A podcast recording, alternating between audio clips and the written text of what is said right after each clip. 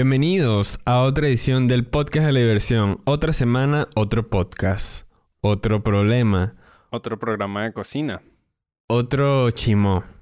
Otro, ¿qué? ¿Qué más? Otra cepa de BPH. Otros... Otra conver- amena conversación entre mi persona, mi persona y te señalo a ti, mi persona, Gerardo y mi Pinto compañero Ernesto Pinto. y Alejandro.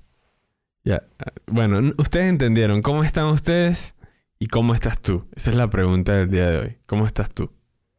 Preocupado. ¿Por Porque qué? otra semana más también implica otros muertos en la frontera entre Polonia y Bielorrusia. Mm, por supuesto. Alejandro está consciente de todas las situaciones geopolíticas en, el, en Europa del Este. Leí dos artículos. Dos artículos. Dos y leí los titulares. Ah, pero esto de verdad está pasando, no es algo que estás inventando para... No, no, en serio está pasando. Ok. Bielorrusia es la Venezuela de Europa. Entonces los migrantes se están intentando ir de Bielorrusia hacia Polonia y en Polonia les dicen no, no van a pasar. Y entonces les están disparando con cañones de agua tipo los de las protestas. Ah, ok. Ajá, las ballenas. Sí.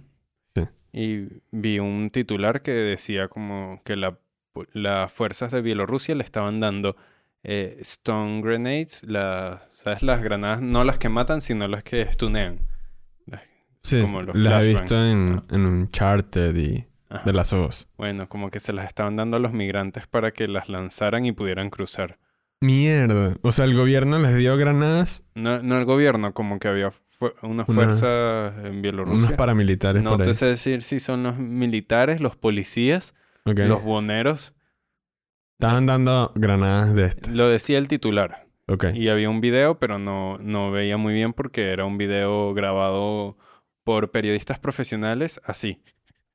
Claro, claro, claro. Eso te lo dan en, en cámara 3. Sí, de hecho, en la carrera de comunicación social te pegan en las manos para que pierdas pulso. Claro, claro, es así. Este, una pregunta, ¿los de Bielorrusia se están robando los maridos de los polacos? Las, biel- las bielorrusas, ¿no? Todavía Por- no han importado primos desde Bielorrusia. ok, o sea, porque si eso todavía no está pasando, no podemos hablar de una situación tan políticamente similar a la de Venezuela. Pero, pero coño, estás ahí. Yo no tenía ni idea de que eso estaba pasando. A mí me parece increíble la audacia, la astucia de la gente que se va a Perú y le dice a su nueva pareja peruana, podemos traer a mi primo de Venezuela, a mi prima de Venezuela, y resulta que la prima es la ex. la- Claro, la- la que en verdad es la pareja. Ajá. Ahora, ese primo está, está muy comprometido con emigrar. O sea, pone a, a la merced a su, a su pareja sentimental. A que, marico, tú te consigues por allá una casita y yo me llego. Ahí es cuando se nota que los venezolanos llevamos en la sangre las novelas. Es verdad, marico. Que si se dejaron de producir novelas, no importa, yo las produzco en mi propio ambiente, Claro, ellos están En- entretenidos en con... mi propio círculo social, yo voy a pegar cachetadas y voy a embarazar gente a lo loco. Este, seguramente los índices de, de señoras que empujan a otras por la escalera ha subido demasiado desde que se dejaron de producir novelas aquí en Venezuela.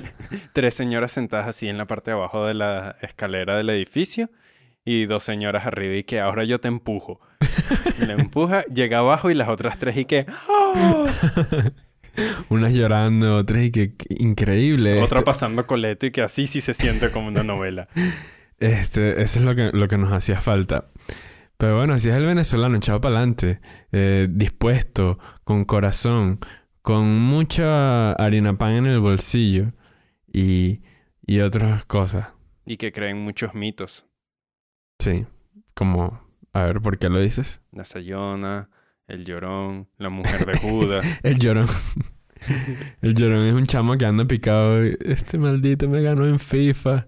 El Llorón soy yo en- cuando gano o la persona que yo no quería en el Miss Venezuela. Que de vez en Este. cuando, ¿por qué no tuitear y que, ay, debió ganar Miss Táchira? Y uno no está viendo eso. y es que sí, marzo. Y el certamen fue ahorita en, en octubre. No sé, no me acuerdo. No sé nada del Miss Venezuela tampoco. Sí, fue el mes pasado, lo pasaron por Pluto TV. La aplicación esa que te descarga. claro, Lo claro, pasaron por el canal de YouTube de La Divasa. claro, claro. Este, marico, esas aplicaciones sí le gustan a los señores. a la gente de la tercera edad y que es increíble, puedo ver mis programas de cocina, mis carreras de Fórmula 1 y dije que, pero tienes internet. Ya tú podías hacer todo eso, solo que no lo estabas haciendo. Pero es por internet. Claro, pero digo de que ellos no, no tenían acceso a, esa, a esas opciones, tipo ver un programa de cocina, ponte, porque no sabían utilizar YouTube, por ejemplo. Claro. Es algo que, que pasa muchísimo. O, o ver contenido pirata. Es que a los papás hay que entrenarlos para que... Hay varias capas. A ver. Son varios milestones donde vas entrenando a tu papá hasta que se vuelve un experto en tecnología.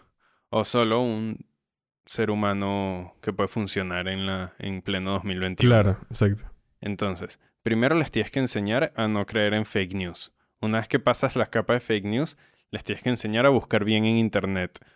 Pero para que aprendan a buscar bien en Internet, tienen que entender cómo funciona un navegador. Que no le escriban a Google y que receta de quesillo, por favor. Claro. Buenas tardes, Google. Me gustaría, Claro, claro. Este. mi estimado Google. La presente es para solicitar una receta de quesillo, por favor. Atentamente, Alejandro. Así buscan los señores, de verdad. Pero sí, pues hay que, hay que enseñarles. Yo, mi papá como que ha aprendido bastante. A mi mamá sí le cuesta to- todavía tipo transferencias, creo. Eh, recargas de saldo, no sé. Pero sé que a mi, mi abuela, por ejemplo, que ya es otra generación, una más atrás. No, es exactamente la misma generación que tu papá.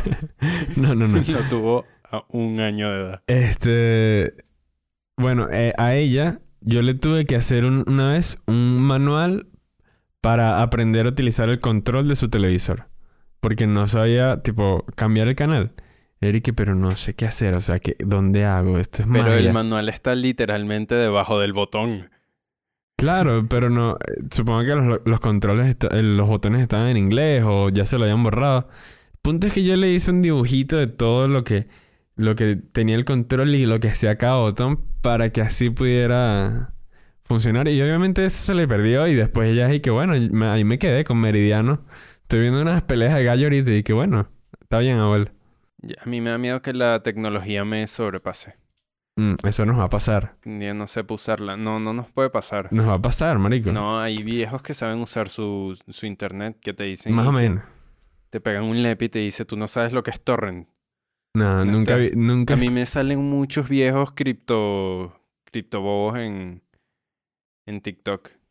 Que es que tú tienes que invertir en Dogecoin. Tenías que invertir en marzo porque en abril iba a subir. Yo te lo dije, hermano. Mm, claro. No, pero esta es gente de 50 años, más o menos. Claro.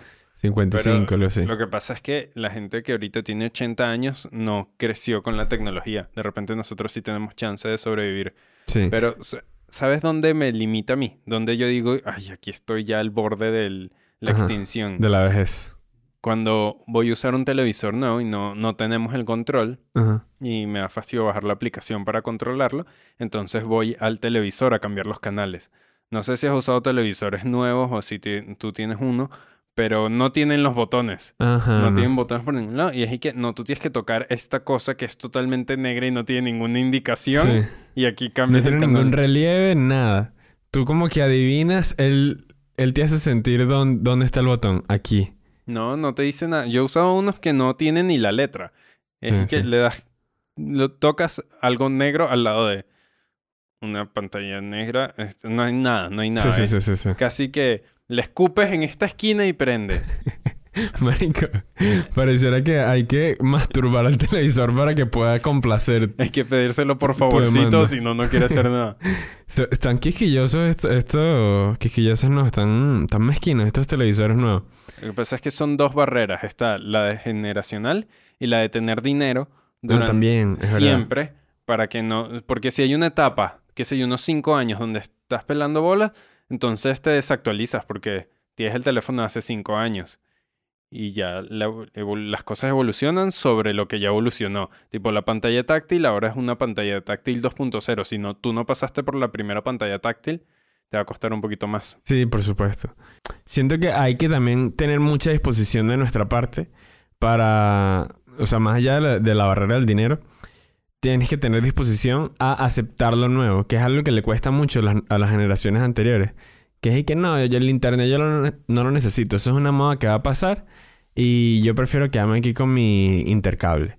Y eso en los 90. Y después, 30 años después, te das cuenta de que el internet es todo ahorita y lo necesitas en tu vida. ¿Y qué pasó? No aprendiste porque no te, no te dio la gana. A mí me estaba pasando con TikTok el año pasado. Tipo, a principios de, de 2020, yo decía que no, pero eso ya es de chamo, ya que tanto. Yo que tenía eh, 24 años en ese momento. Y me daba rechera me- y que no, yo no necesito TikTok. Esa vaina no la entiendo y tal. Pero ya después me metí y ahora, bueno, soy... Me encanta TikTok. A mí me, me parecía muy raro TikTok porque al principio era nada más de bailes. Y era que, Ajá, ah, bueno, sí. ¿para qué quiero yo una aplicación de porristas? Bailes y culos. Y luego ya le metieron otras cosas, humor. Pero los culos siguen estando. Ah, Eh, sí, sí, siguen. Eh, El algoritmo de TikTok es muy rápido y ahora es mi red social favorita. sí, lo es, sí lo es. Tú dices quiero un mueble y ya hay muchos TikToks de muebles. Y no hay que buscar nada, solo es por intuición que la aplicación sabe lo que tú quieres. Sí. Marico, es verdad. Tipo, el algoritmo ya te conoce demasiado. Que a veces te lanza unos videos y que sabes que te voy a lanzar este de abejas. Yo creo que te va a gustar. Te dice así el algoritmo. Y después tú ves el video de las abejas. De una, una caraja que de, de verdad existe. Que es como que ella traslada colonias. Traslada colonias de abejas. Y los videos son adictivos. Yo he visto ya todo el TikTok de esa chama. Y un día me apareció de la nada. Yo nunca buscaba abejas, pero el, el algoritmo dijo que yo creo que sí. Yo creo que esto está bien para Ernesto. Sí, uno tiene que aprender a alimentar el algoritmo para buscar cosas ya con la mente. Que el algoritmo diga, son las 3 de la tarde, a esta hora a Alejandro le gusta ver recetas de ponqués. Y me lance Claro, seguro, seguro tiene hambre, seguro ya está pensando en merendar. ¿Sabes qué? Este, este ponguecito está fácil, Ale. Te dice el algoritmo. Toma, vale. Toma, agárralo. O sea, tú tienes que aprender a querer a tu algoritmo. Pero si lo dejas abandonado, aquí en Venezuela, por ejemplo, lo que te van a salir son videos de PNB. Te van a salir videos que sí de, de descuartizamiento. Que eso es horrible de TikTok. A nosotros nos han bajado como dos clips por decir groserías Sí. en TikTok. Y llega esta de gente que sí, unos PNVs y que aquí metiendo preso a una fa- familia entera que nos miró feo. Y, y ya ellos y que sí, pasen adelante. Pero es que claro, TikTok es China. Una aplicación china. No van a saber los chinos de, de diferenciar entre una grosería y una violación de derechos humanos. Claro, es verdad. Marico, lo otro es lo de los culos, pues. Tipo, ya en serio, yo literalmente he visto pezones en, en TikTok de chamas que están amamantando a un niño. Y, ok, tienen la excusa de que, verga, es algo, es parte de la vida, es un proceso. Eh, pero igual es raro que esté una teta en, en una red social y no la bajen, a diferencia de un clip en el que nosotros, bueno, ¿qué es lo que estamos haciendo? Comprando drogas. Ah, comprando drogas. Ve, una actividad completamente sana. No, de verdad, de verdad ese clip existe, es un TikTok. Está en nuestro Twitter, arroba PDL Diversión. Sí, ese. Pe- Eh, eh, es cómico. Nos lo bajaron por supuestamente por eso, por, por lo de las drogas y tal, y porque también sacamos una pistola. Es de plástico.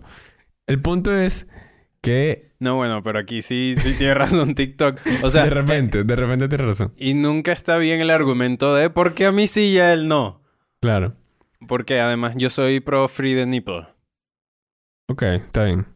Sí, en verdad. ah, Es que, verdad, ya, ya lo que le falta a TikTok es y que, marico, de verdad, esto es porno, pues. Hay chamas que, que solo hacen contenido sexual en TikTok. Sí, creo que yo leí cuando nos bajaron el video los guidelines de TikTok de que no se puede subir y dice que no puedes subir contenido sexual eh, o desnudos. Pero entonces, una vez que le metes un baile, ya no es contenido sexual, es un baile. Mm, claro. Entonces, ¿y qué necesitas para que sea un baile? Que te muevas y música. Entonces, puedes hacer un lap dance ok, y no también. cuenta como prostitución. Es más o menos los mismos huecos legales que hay en la vida real. Que es y que, no, esto no es una prostituta, es una bailarina exótica a la que le estamos metiendo billetes en la tanga. Claro, es verdad, es verdad. Este, lo otro que también leí de los guidelines es que eh, puedes mostrar contenido sexual, o perdón, desnudez y contenido sexual si es educativo. O sea, si tú te quieres desnudar en TikTok un día, lo que tienes que hacer es explicar cómo Les funciona voy a explicar cómo es que me salió esta gonorrea. Pero desnuda. Y, y te lo van a dejar porque es contenido educativo al final. Entonces, si yo me escribo el álgebra de Baldor en el pito, no Ajá. cuenta como enviar nudes no solicitados. No, tú estás impartiendo tu sabiduría. este. Que sería como el peor, el peor nude de la historia. a menos que se lo envíes a tu profesor de matemáticas y que 20 Que puntos. te responde y que, que ganas de aplicarle la resolvente. y no, no resuelva nada, profe. Bueno, si por ejemplo hiciéramos un clip de esto, de este momento. Baneados. A que no los bajan, sí. Baneados. Sabemos que mandar nudes no solicitados está mal. Así TikTok lo pruebe, está mal. O así expliques cómo hacer un balance contable. ¿También está mal? No. Siempre pregunta. Yo creo que eso es lo más importante en cuanto a un nude. Uh, pero te voy a decir que hay veces que el nude no solicitado es solicitado con la mente. Tipo, Si ya es tu pareja. Ya va, ya va, ya va. Cuidado, cuidado porque, Yo sé- porque esto me suena a, Estamos en a, un territorio peligroso aquí. a huevo no solicitado que has mandado por ahí. No, mira, te explico. Hay veces que uno quiere el nude, pero le da pena que le manden el nude. O, o sea, le da pena exigir el nude. Ah, claro, no te da pena que te manden el nude. Pero si ya es una persona que te gusta, con quien tienes una vida sexual activa y que tú sabes que tú le gustas a esa persona, de repente pueden venir sorpresas. O capaz no, capaz sí hay que avisar antes porque puede estar en una reunión de trabajo importante. Ah, pero ya, tú estás pensando en mandarlo, ¿no? Yo estoy pensando desde los dos puntos de vista. Ok. Está mal si mandas el nude cuando ya hay una, una dinámica de relación donde, Es que yo creo que hay donde mucho... eh, tienes mucha confianza en que le va a gustar. Ok, Y está el elemento sorpresa. ok. Entonces, porque de repente le quita un poco el elemento sorpresa si dices antes y que, epa, te puedo mandar algo subido de tono. No, pero está, está apropiado, me parece. O sea, a pesar de que le resta un poco la emoción, creo que es apropiado porque podría estar que sí con la abuelita mostrándole, mira este TikTok y, ay, es un huevo. Es el huevo de mi novio. ¿Ves? Claro. Bueno, pero no sé si le, si, si le salga de una vez. Mm, Ahora, si se lo mandas por airdrop, de una le aparece ese huevo en la pantalla. Claro, el- la legislación no puede, no puede regular el sentido común. Pero hay, hay un rango de sentido común donde puedes mandar un nude no solicitado y no necesariamente es acoso, sino una buena sorpresa. Ok. Pero también creo que depende del nude. Porque. A ver, esto yo lo, lo tomo. Buen provecho, una foto del ano.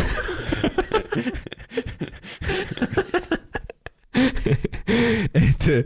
Que lo tomo. Lo tomo pensando en cómo hacen las mujeres. Las mujeres. Generalmente. Yo, por ejemplo, nunca mando un nude así que no me hayan pedido. Pero las jevas así como que lo hacen. Las mujeres sí te pueden mandar una foto y que, ay, me acordé de ti. Pero siempre es una foto como sugerente y no eh, directamente sexual. O sea, no es una foto de paz, la cuca de una vez. o sea, es más como que. ay, Glande en primer plano que tú le ves los poros. es como que, ah, estoy en sostén, me acordé de ti, no, ¿qué, qué, qué calor hace? Y estás en traje. Haz algo así, es sugerente, pues es, es sutil. No es como que tú vas a.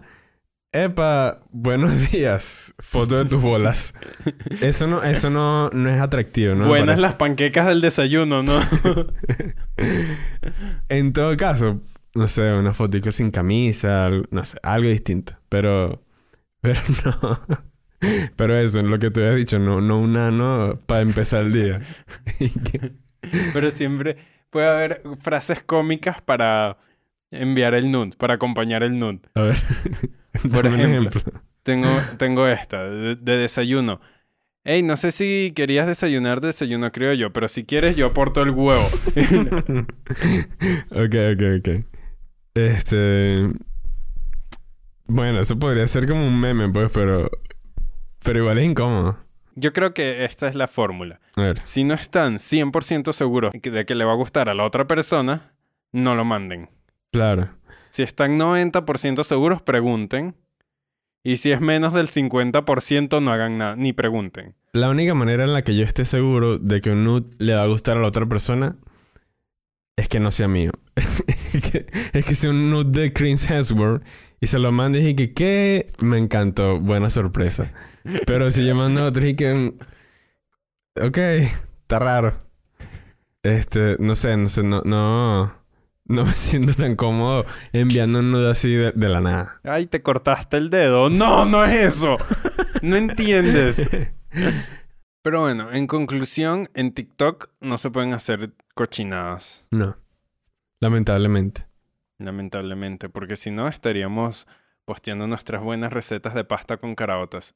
El otro día alguien me dijo, la pasta con caraotas es un plato nacional. ¿Cómo así? Es muy común en Venezuela.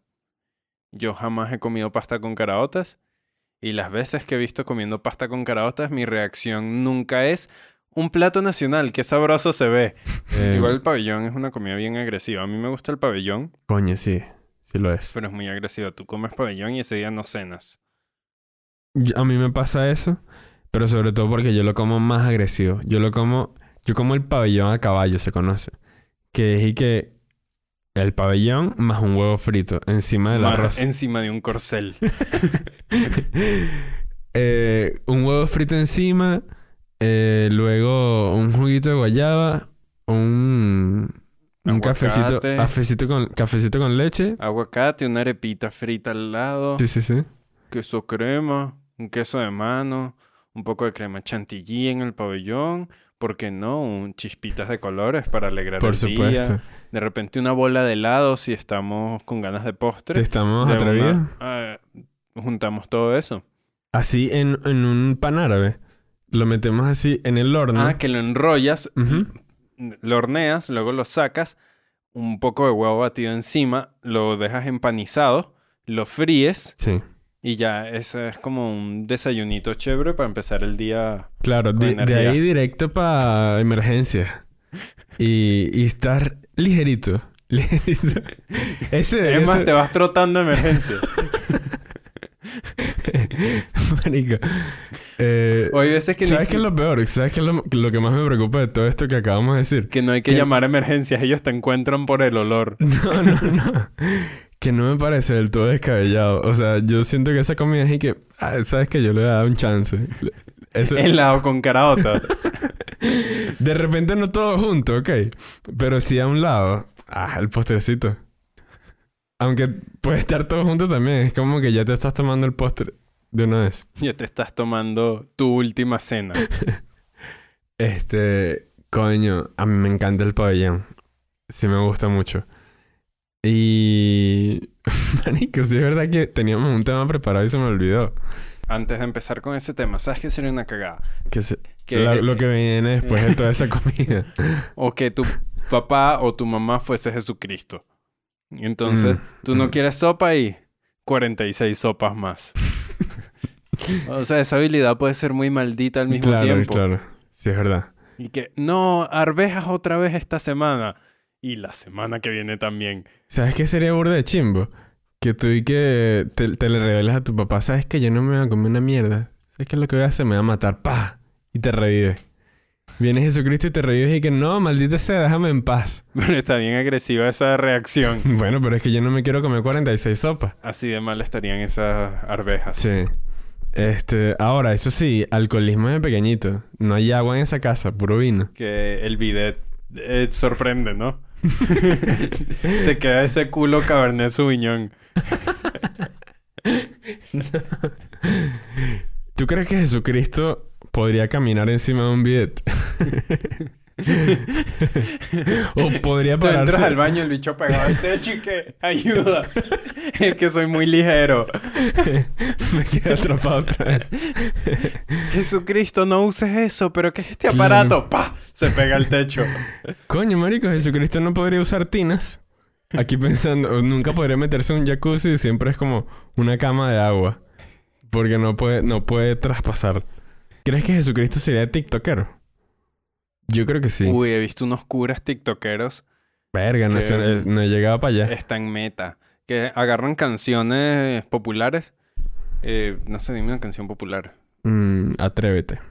Atrévete, tete, y, y le ponen cosas de la iglesia. Atrévete, tete, a leer la Biblia. Y entonces el cura bailando emocionado. Ok, y ok. la gente le contesta, asumo que irónicamente, pero sabes que hay un punto donde ya no distingues entre la ironía y lo que sea que esté, que lo apoye, pero es rarísimo, es rarísimo. Claro. Igual está cómico. Marico, eso pasaba mucho. Eso de las parodias de cristianas de la, de la música es muy cómico y es algo que sucede mucho. En mi universidad iban unos carajos del Evangelio Cambia, creo que ya te lo mencioné una vez, y con- cantaban estas canciones y las bailaban eh, con temáticas cristianas. Pero eran canciones populares, así como tú dices, con cambios en la letra. Tipo, hoy es noche de respeto, vamos a leer a Cristo. oh". Y eso era lo, lo que cantaban y lo que bailaban. Marico, era entretenimiento de 10. Terrible, terrible. Es más, yo creo que para criticarlos me podrías dejar más tarde la dirección de dónde es que se hacen esas noches de respeto. Hay veces que ando desacatado y Claro. me provoca respetar. Este. Coño. Sería de pinga llegar con un playlist así. A una discoteca. Pero que la gente esté igual de activa y la gente bailando. Pura vaina de Cristo, Cristo, Cristo, Cristo. Este. La música cristiana es muy rara. Es muy chimba, es muy chimba. Pero si alguien se merece un premio en marketing es la iglesia católica, Mm, la iglesia evangélica. Se merece un buen premio en marketing. no sé. Sí, es que han hecho muy buen marketing.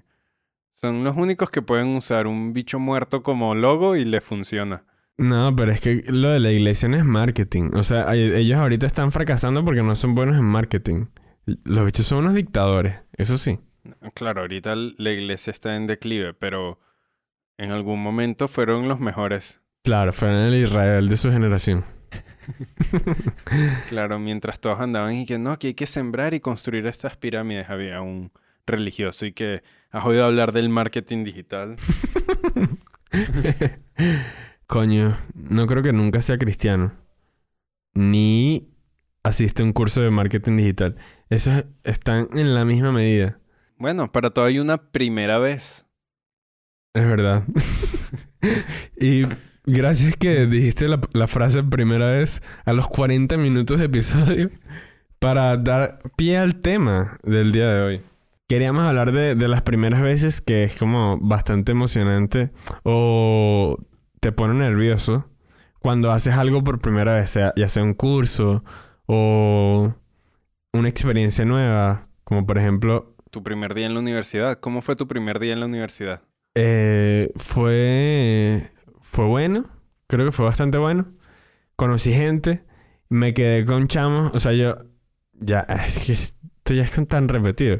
Y en la escuela no tenía demasiados amigos y en la universidad llegué así como con miedo social, ¿sabes? Entonces era como medio tímido.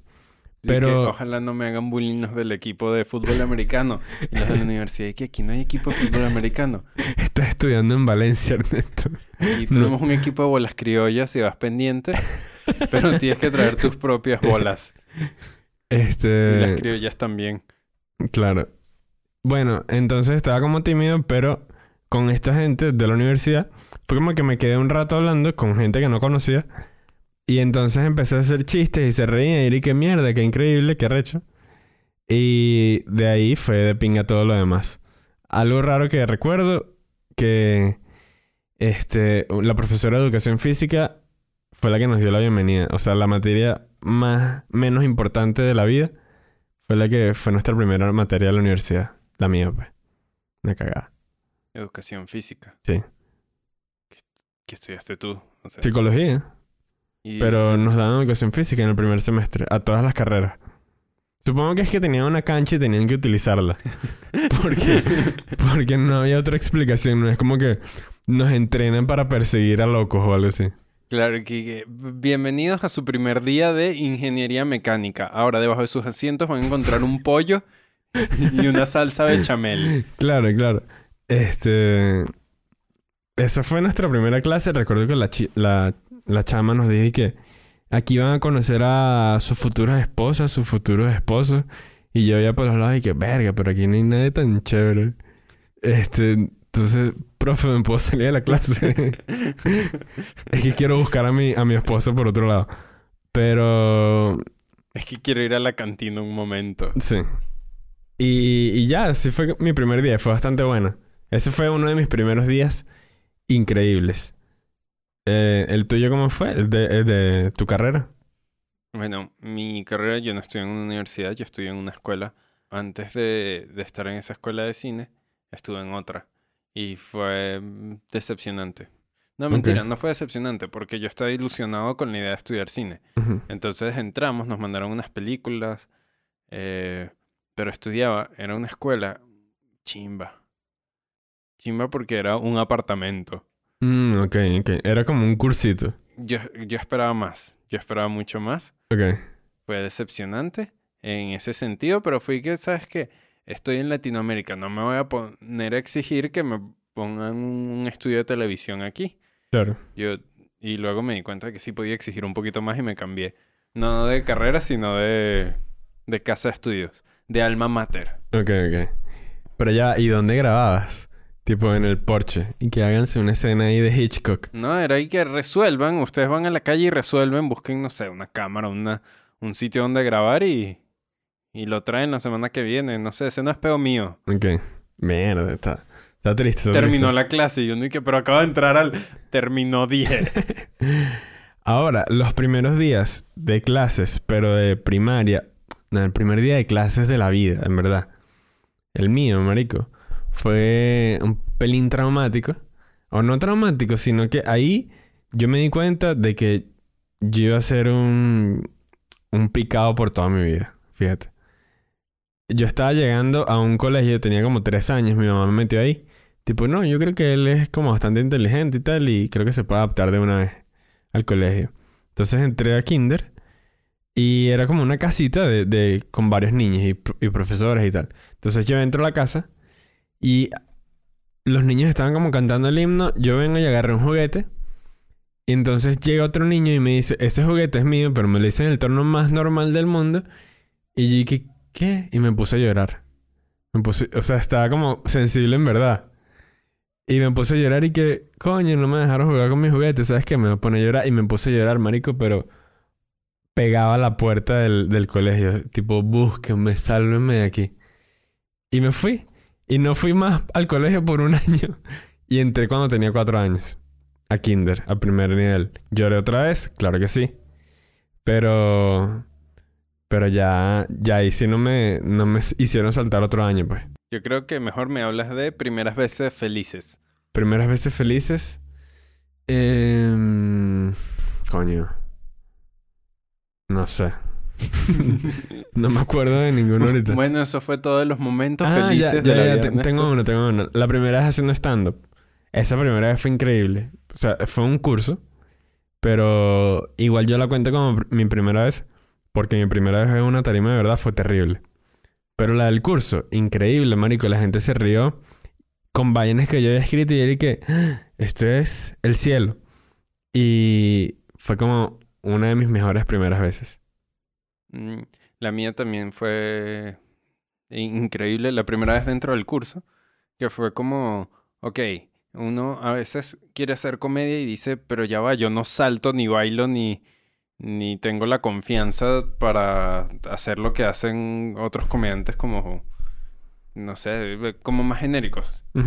Tipo, yo, yo no soy el, el típico, la típica persona que tiene como, como ese sazón caribeño que nos caracteriza y te va a cantar una, una canción de salsa mientras le mete chistes. Entonces era como ese miedo de, ok, yo no tengo esta personalidad hiperactiva.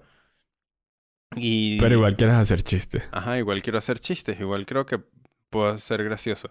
Entonces pasan todos, eh, era dentro del curso, Ujú. y no era haciendo el stand-up, era más como... eh, Una prueba.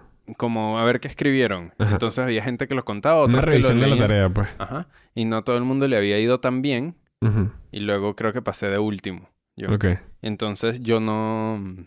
Yo, yo no me lo sabía. Yo lo que hice fue agarrar un cuaderno y leer todo y todo dio risa. Y fui, que, fue increíble. Fue... ¡Wow! Claro. ¿Qué está pasando aquí? Qué locura. No, y aparte que todo funcione, por Dios. Este... Ahora, tu segunda vez... La, la primera vez frente al público. Ajá. eh, También te fue bien. fue en un teatro. Fue como la misma presentación de ese curso, pero ya con...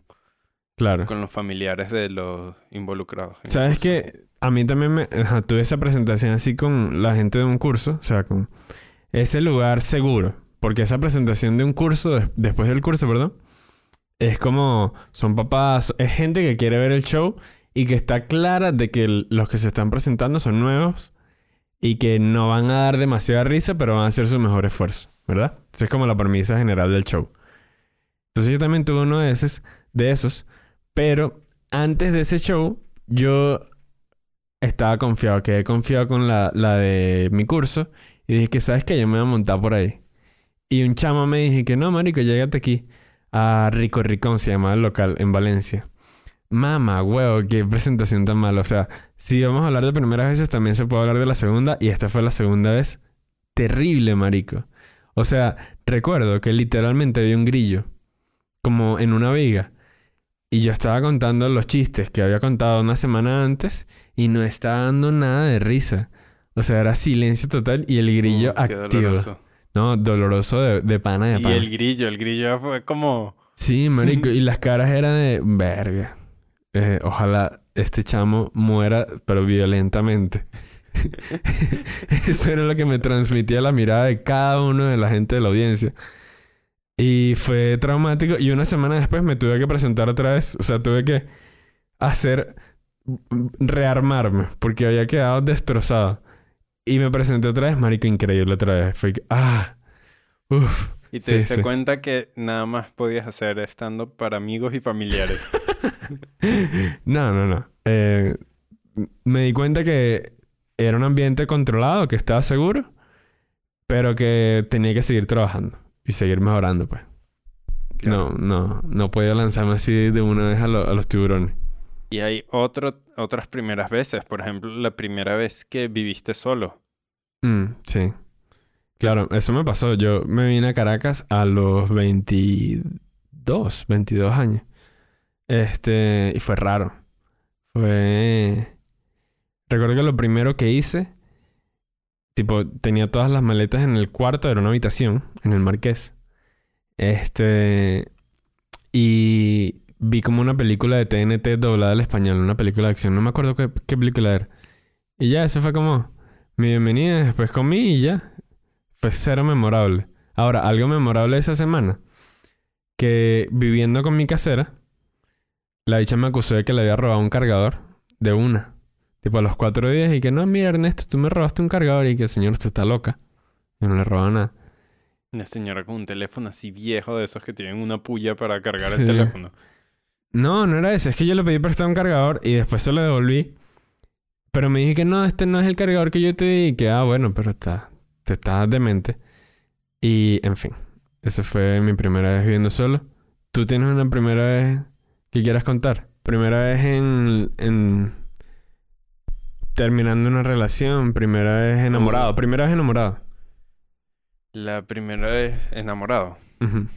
Preescolar. Ok. Y era el Power Ranger rojo. ¿Y te enamoraste del azul? Necesitaba una Power Ranger rosada. Ok. No, el azul era un tipo. Ok. ¿Qué pasa, pues?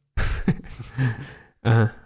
Y no recuerdo que era una chama, una niña igual que yo. Yo era un niño, por si acaso.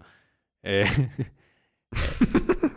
no, pues, y que sacan esto de contexto y que no, Alejandro habló en el podcast de cómo le gustaba una niña, un señor Sí. de ya de 25 años. Invitándola a jugar los Power Rangers. Recuerdo que era indígena.